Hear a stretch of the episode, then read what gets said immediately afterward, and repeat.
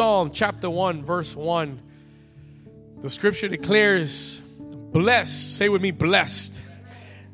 Psalmist David said, Blessed is the man who walks not in the counsel of the ungodly, nor stands in the path of sinners, nor sits in the seat of the scornful. Verse 2 But his delight is in the law of the Lord. His what? His delight is in the law of the Lord, and his law, and in his law, he meditates day and night.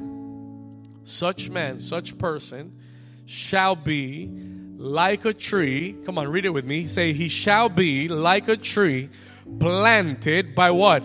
By the rivers of water that brings forth its fruit in its season, whose leaf also shall not wither, and whatever he does. Come on, read it, read it like you mean it, like you want it to be you. And whatever he does shall what?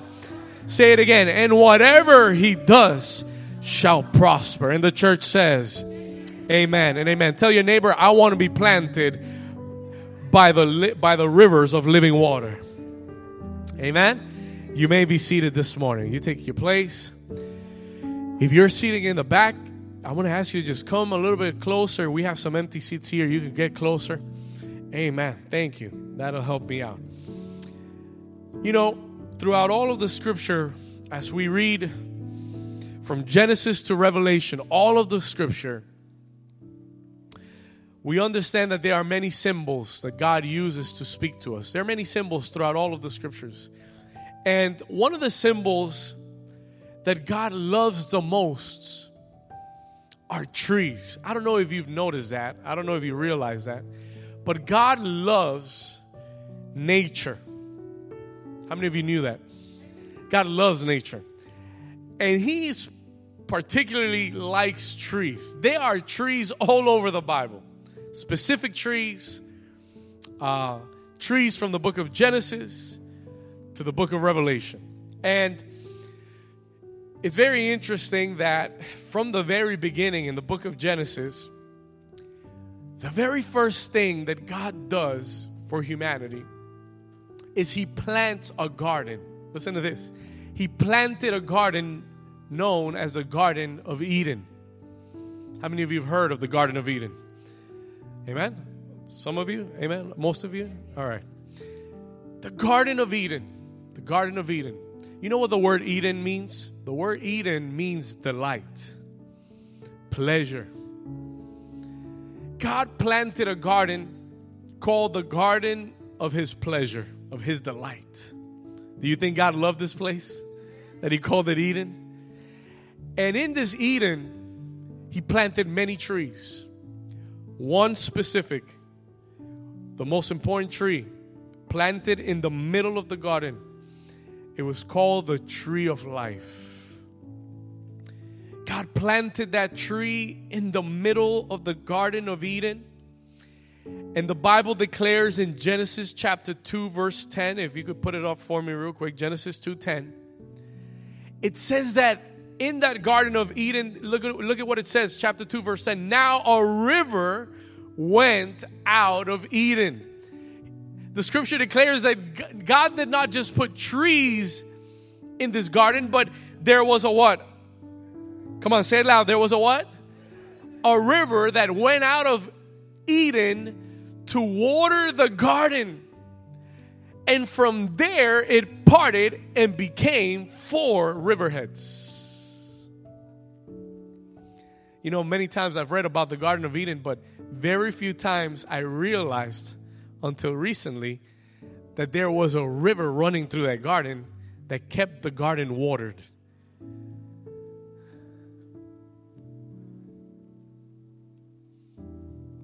And I want to talk to you today. The reason I'm talking about this is because I want to talk to you today about being planted by the rivers of living water. And even in the Garden of Eden, even the tree of life had a river that ran through it to keep the Garden of Eden watered. Now, I began by telling you that God uses many symbols in the Bible, and trees are symbols that represent the sons and the daughters of God. The children of God. Listen to this, write this down. The condition of the children of God are represented by trees in the Bible. Write that down. Trees represent the children of God, but not just children of God, their condition is represented by those trees.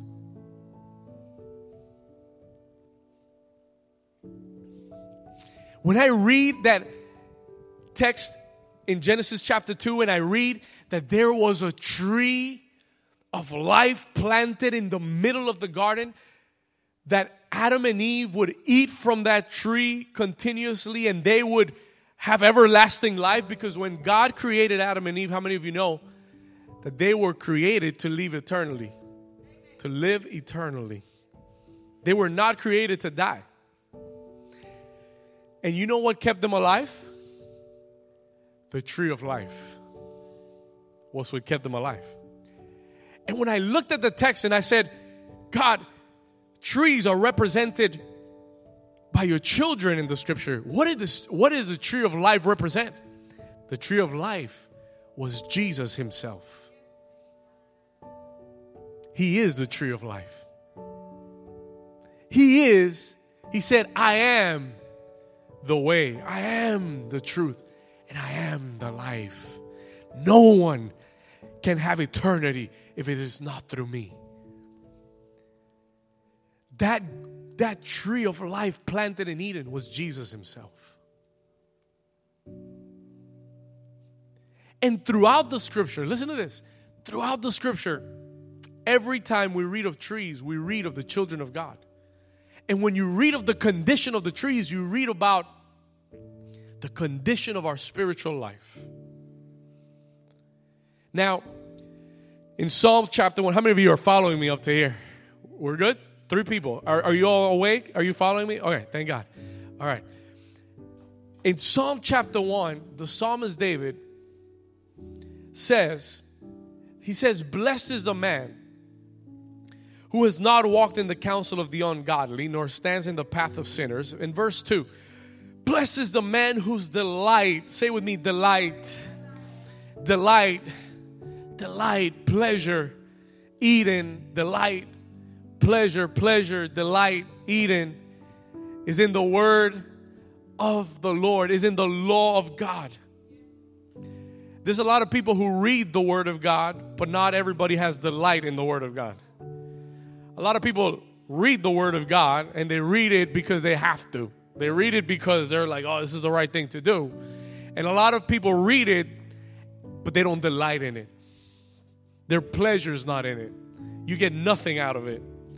But the moment that something switches in your heart, your spirit, and you crave for the Word of God, and you delight yourself in the Word of God, you're like, man, I need that Word today. I need that Word of God in my life.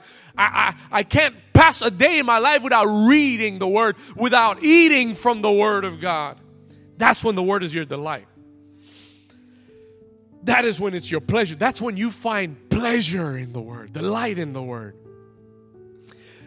David says that blessed is the man whose delight is in the law, in the word of the Lord, and whose law he meditates in day and night, which means the word is always in your mind, it's constantly in your thoughts. Every situation that comes to your life, you don't think emotions first, you think word first. Somebody here with me. Let me tell you something. Let me help you out. Let me tell you this. Your life needs, your spiritual life needs to get to the point where when a situation hits you, you're not thinking emotionally first. You're thinking the word first. Because you've meditated so much that the response is naturally from the word of God. Is somebody here still? That the first symptom you feel in your body of sickness, you don't say, Oh my God, I'm gonna get sick. You say, In Jesus' stripes, I am healed. Oh, that your first reaction is not, oh, I feel weak and I'm tired. No, let the weak say, I am strong. Thank you, Jesus, because I can do all things through Christ who strengthens me. You give me your power and strength. Oh, I am strengthened in the power of your might. That is the result of someone who meditates in the law of the Lord day and night. The law of the Lord, the word of the Lord, beco- becomes your thought. You become one thought with it. Camilo, are you with me? You become one thought with it. Listen, you're meditating so much on it that, that your thoughts are the thoughts of God. And everything that comes to your life, everything that happens in your life, you look at it through the lens of the Word. You know what's one of our biggest problems? We're too emotional. We're too emotional. Church people are too emotional. We process everything through our emotions. And that's why that's why you get down. That's why you get depressed. That's why the enemy finds a way to strike you down. That's why you start looking at circumstances and you start crying out to God because you're looking at what your eyes see, but you're not looking at what the Word of God says. You're not meditating on the Word, you're meditating on the problem.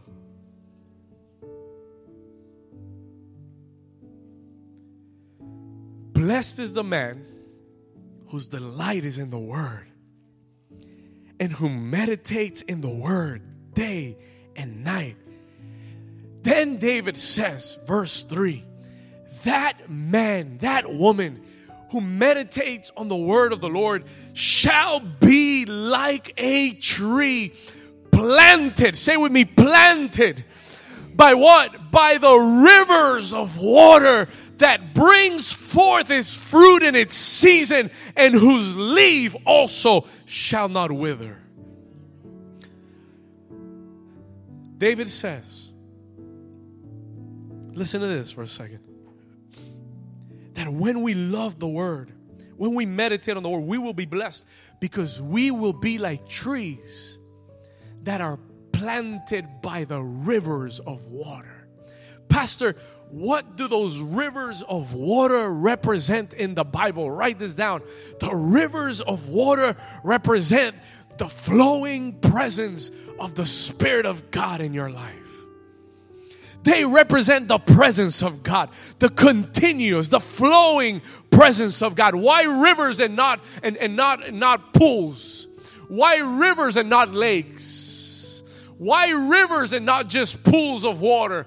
Because rivers are con- constantly and continuously what? Flowing, flowing, flowing. They're fresh every day. They're new every day. That water running through that river right now is not the same water from yesterday. That's brand new water that's rushing through your life right now. Somebody here with me. It's not the same from yesterday. It's not the same flow from a week before. That water that's coming down on that river, you've never seen that water before. You'll never see it again.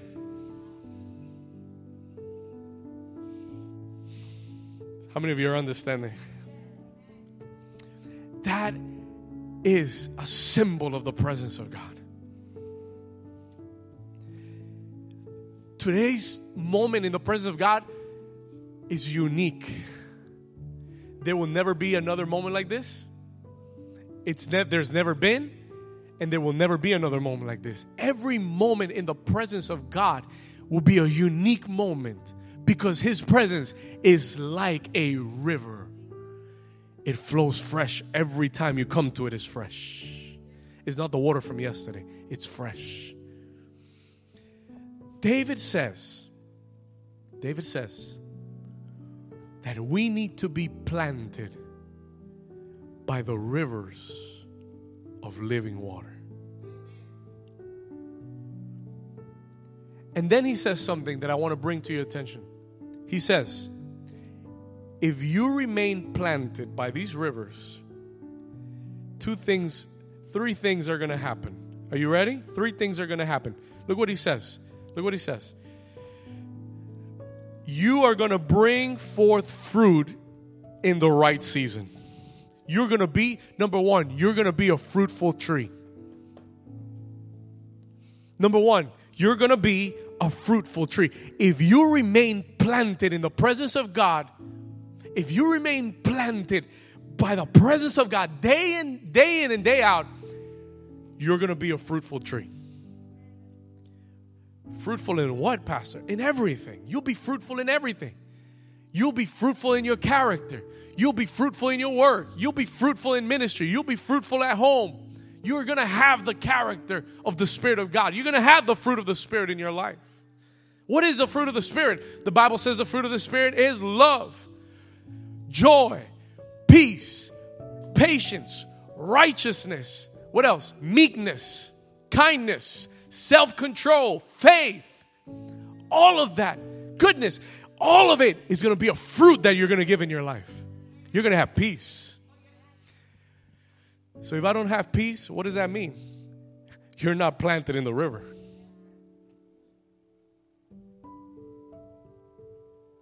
The day you wake up and you don't have peace, check where you're planted. Because the scriptures declares, David declares, if you are planted by the living waters, you're going to bear the fruit in the right season. And it doesn't matter what's going on around you, you're going to bear fruit. It didn't say that it'll give fruit based on the fact on the outside factors. It said it'll bear fruit in its season. When you're planted in the presence of God, day after day, you'll have peace. You'll have peace. That is so biblical, and I could give you so many verses to back that up. Why people why do people not have peace? Why are people so stressed out? Why are people so worried?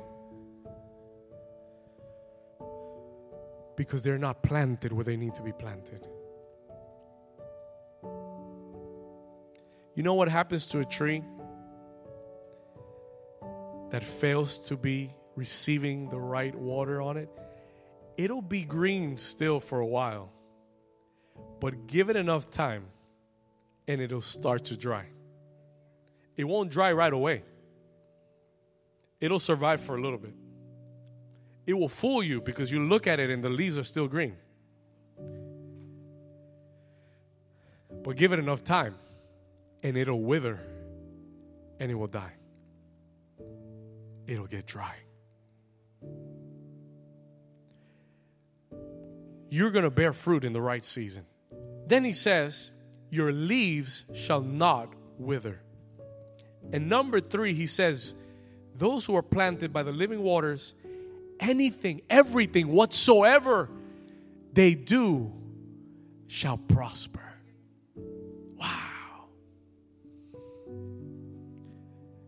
Whatever you do shall prosper. You got into that job, you prospered at that job. You became the best at that job. You went into school and you prospered. You were successful in that education that, that those classes you took, the education that you got. You started a business. Yes, you had problems. Yes, there were there was opposition, but you prospered. You prospered. You came through. Those are the results of being planted in the presence of God. Now, by the same token, those are symptoms that you have to look at and realize if I'm not planted in the presence of God, these things are not going to happen. I'm not going to give fruit. I'm not going to have peace and joy and love and kindness and goodness and meekness and faith and self control. Those things are not going to show forth in my life. My, my leaves are going to wither. I'm going to dry up. I have nothing to give, not even shade, because I got no leaves. And the things that I do, they get stuck, they don't prosper. Those are symptoms that you have to look at in your life and say, if I'm not seeing these things in my life, the question is then, where am I planted?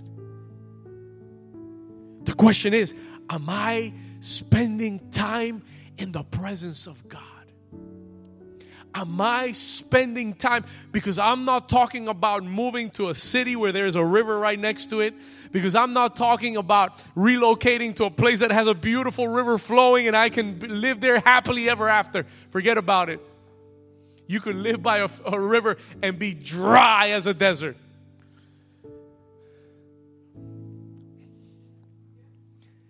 I'm talking about the presence of God in our lives. Church, listen to me this morning. This is one of the most important things that I can share with you. As you are finishing this year, as you're about to walk into a new year, that you will understand that the key to your spiritual success is not even coming to church. Yes, you need to come to church. God commands you to come to church. But beyond coming to church is learning to find every day in your personal time the rivers of living water. The people who dry up spiritually, there's only one reason. There's only one reason. You failed. It wasn't even sin because Jesus promises to forgive your sin. It's not even it's not even the temptations, it's not even the trials, it's not even the problems you're facing. None of it, because all of that He's already given a provision for. For all of those things, He's already said, I got you, I'm gonna cover you, I am fighting for you. All of that, you've got provision. If you fail spiritually, there's only one reason why you fail spiritually. Is because you stop searching the living waters in your life. It's because you fail to remain planted, not on Sundays, on Mondays on Tuesdays, on Wednesdays, on Thursdays, on Fridays, on Saturdays. You failed to remain planted. You failed to seek the living waters of the presence of God.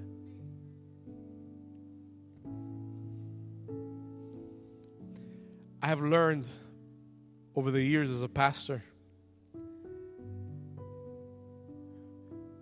that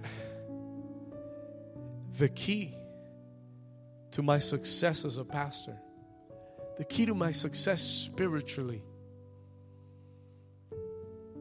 is learning to seek the presence of God every day. let me tell you, I'm going to be honest. It took me a while to figure it out. It took me a while to realize that that was the key to my, my spiritual success. And I remember having Sundays where the presence of God was so powerful. We ministered and people be healed and people be delivered and we'd come out of retreats and just feeling so tired, so drained on Mondays and thinking all I need to do is rest and all I need to do is sleep and all I need to do is recover my strength. And some of that was good. But one day the Holy Spirit taught me, and He said, The thing you need to do is get back on the rivers, catch the water again. Because that water is what's going to give you life. The Bible says that when Jesus would finish ministering a whole day of healing, listen, Jesus would have some serious uh, miracle services some serious miracle services where he'd go to a town and until everybody wasn't healed, he wasn't le- leaving. From, from morning to night, ministering healing to people. And the Bible says that when he was done, he didn't go to rest. The Bible says that when he was done, he would go by himself to pray. Why?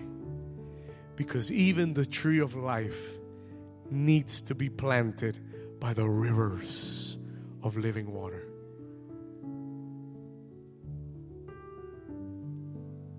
And I learned that the secret to renewing my spiritual strength was not to hear another sermon or a message that would boost me,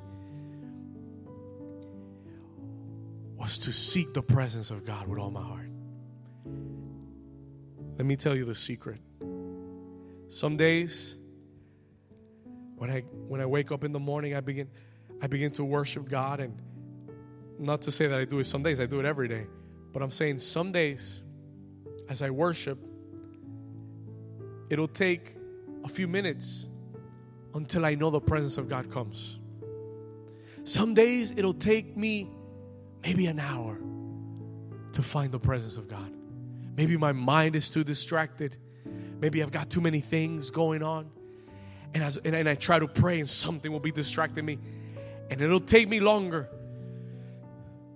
But I've discovered that the secret is I never leave until I found His presence. I never leave my prayer time until I find the presence of God.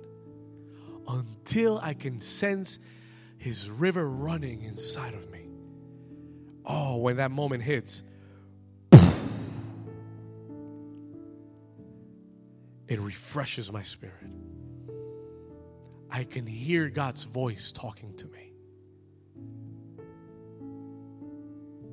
And that's when I regain my strength. That's when I recover new strength.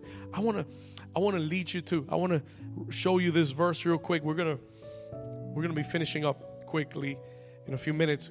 Turn with me to the book of Ezekiel chapter 47. How many of you are being blessed by this word? Listen to what the prophet Ezekiel saw in a vision. Ezekiel chapter 47, verse 1. Listen to this. Then he brought me to the back door of the temple. Of the what? He was brought where? To the back door, to the door. He was brought back to the door of the what? Of the temple. Now, how many of you know that we are the temple of the Spirit of God? The Bible declares we are the temple. Say with me, I am the temple. Ezekiel was brought to the, to the physical temple of Israel, and there was water. There was what? flowing from under the threshold of the temple toward the east, for the front of the temple faced east, and the water was flowing from under the right side of the temple, south of the altar. And he brought me out by the way of the north gate and led me around on the outside of the water gateway that faces the, the east. And there was what? And how was that water? It was what? Running out there was water running out on the right side. What a weird, what a weird, strange vision. By the way, there are no rivers in Israel. There are no rivers in Jerusalem. There are rivers in Israel, not in Jerusalem, which, which, which was where the temple was. And he says, There's this waters flowing. Now let's go to verse, verse 3. And when the man went out to the east with a line in his hand, with a measuring line in his hand, he measured 1,000 cubits and he brought me through the waters. And the waters came up to my ankles. And again, he measured 1,000 and brought me through the waters. And the waters came up to where? To my knees. And again, he measured 1,000 and brought me through. And the waters came up where? Say with me, the waters were growing. You know, that's how it is when you're seeking the presence of God. It grows gradually. And you got to learn to keep walking. Don't stop. If the waters have just, some of you leave your prayer time with the waters to your ankles. Some of you leave your prayer time with your feet wet. You wet your feet and you're like, oh, that's good. That's refreshing. That's great. But you know what God taught Ezekiel? Don't stop there. Don't stop there because this grows gradually. And the more you walk into the presence of God, the more it'll fill your life. Now, keep reading with me. Keep reading. Look at what it says here. We are on verse 4, and then he came up to my waist. Verse 5. Again, he measured 1,000. It was, and now, this next phase, it wasn't just water that was hitting my waist. What does it say? Verse 5. Again, he measured 1,000, and it was a what? That could not be crossed. I could no longer manage it. I could no longer control it. now it controlled me. Now the river took over me. Now the only way to handle it was to swim in it.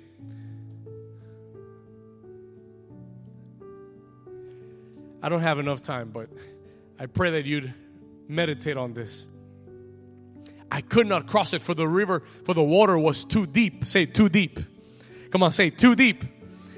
Water in which one must, must swim. A river that could not be crossed. And he said to me, Son of man, have you seen this? Then he brought me and he returned me to the bank of the river. Verse 7 When I returned there along the bank of the river, read it with me, read it loud. Say, There were many what? There were many what?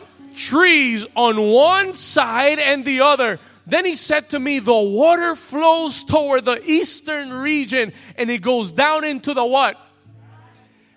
Now, I know, I know that you might not know this, but that's why I'm the pastor and I do the homework. Say with me, the valley. There is a sea which the Lord is referring to Ezekiel here. In Israel, there is a sea called the Dead Sea. Do you know why it's called the Dead Sea? Because nothing lives in that sea. There is so much salt in that water that nothing can live on it. Listen to me for a second. There's so if you go, people go to that Red Sea, to, to that excuse me, to the Dead Sea, and when you get on that water, you float automatically. You don't have to do anything. You float automatically because the density of the salt causes everything to float. Everything in that sea is dead. So the angel tells Ezekiel, he says, Watch where the rivers are going. They're going into the valley. Now keep reading with me because this is going to blow your mind. Look what it says. Verse verse 8. Then he said to me, This water flows towards the eastern region, and it goes down into the valley, and it enters what? The what? You know what sea he's talking about? He's talking about the Dead Sea. And it enters the sea. Now look at look at what he says. And it enters the sea. Watch. Then he said to me, down to the valley, enters the sea. When it reaches the sea, what does it say? Its waters are what? Are healed. And if it shall be that every living thing that moves wherever the river goes will live.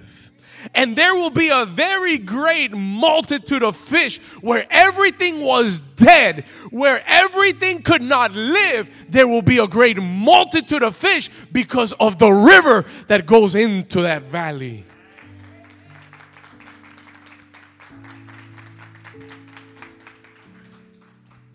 You know what the Spirit of God is saying? Even if you feel like you're a Dead Sea, even if you feel like you're in the Dead Sea, that nothing lives, that everything is dead, that everything is just not moving, not flowing. He says, when that river hits your life, you could be in the Dead Sea but wherever that river comes, that river of the presence of God in your life, wherever it hits, it'll bring life. It'll bring everything to life. It'll bring healing. It will heal the waters in your life. It will heal the waters in your life. It'll bring a multitude of fish. Come on, let's finish reading. And it shall be, verse 9, that every living thing that moves wherever the river goes will live. And there will be a very great multitude of fish because these waters go there, for they will be healed, and everything will live wherever the river goes. I want to jump to verse 12. Jump with me to verse 12 and read it with me loud, as loud as you can. Verse 12, read it with me. It says, Along the bank of the river, on this side and that, will grow all kinds of trees used for food. Their leaves will not what? And their fruit will not what? Oh, I think I read that. I, didn't we just read that somewhere else, Pastor? We're talking about the same river. We're talking about the same river. All types of trees growing with all types of food. Their leaves will not wither and their fruit shall not fail, and they will bear fruit every month. Come on, say it with me. I'm going to bear fruit every month. January, February, March, every December, every month they bear fruit. You know why? Because they are planted by the river. Because their water flows from the sanctuary, their fruit will be for food, and their leaves for medicine. I'm going to finish in chapter 48 of Ezekiel. Ezekiel gets shown the city where this river runs from. And in chapter 48, come with me to verse 35. and all the way around shall be 18,000 cubits. And the name of the city from that day shall be the Lord is there. Jehovah Shammah. The Lord is there. That's where the rivers flow, where God is, where His presence is. That's where you need to be planted every day as a tree planted by the living waters. Lift up your hands, church. We're going to pray. We're going to pray. Just, if you can't stand to your feet for a moment. Holy Spirit, we thank you. What a wonderful morning.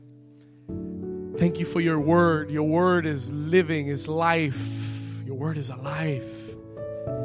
thank you for your presence, which is like a river, God, that flows from your throne to each and every one of our hearts.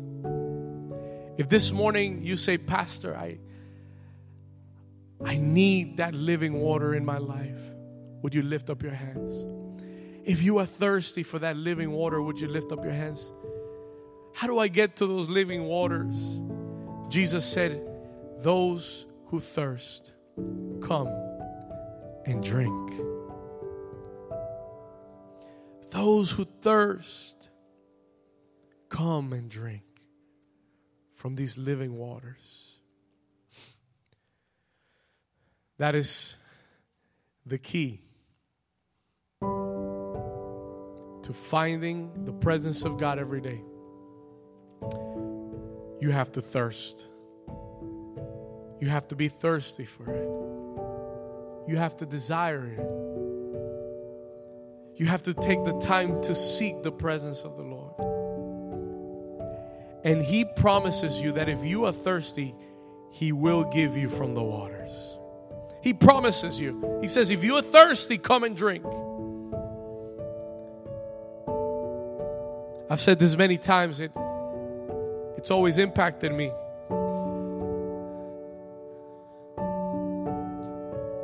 You can lead a horse to the river to the water, but you cannot force the horse to drink from it.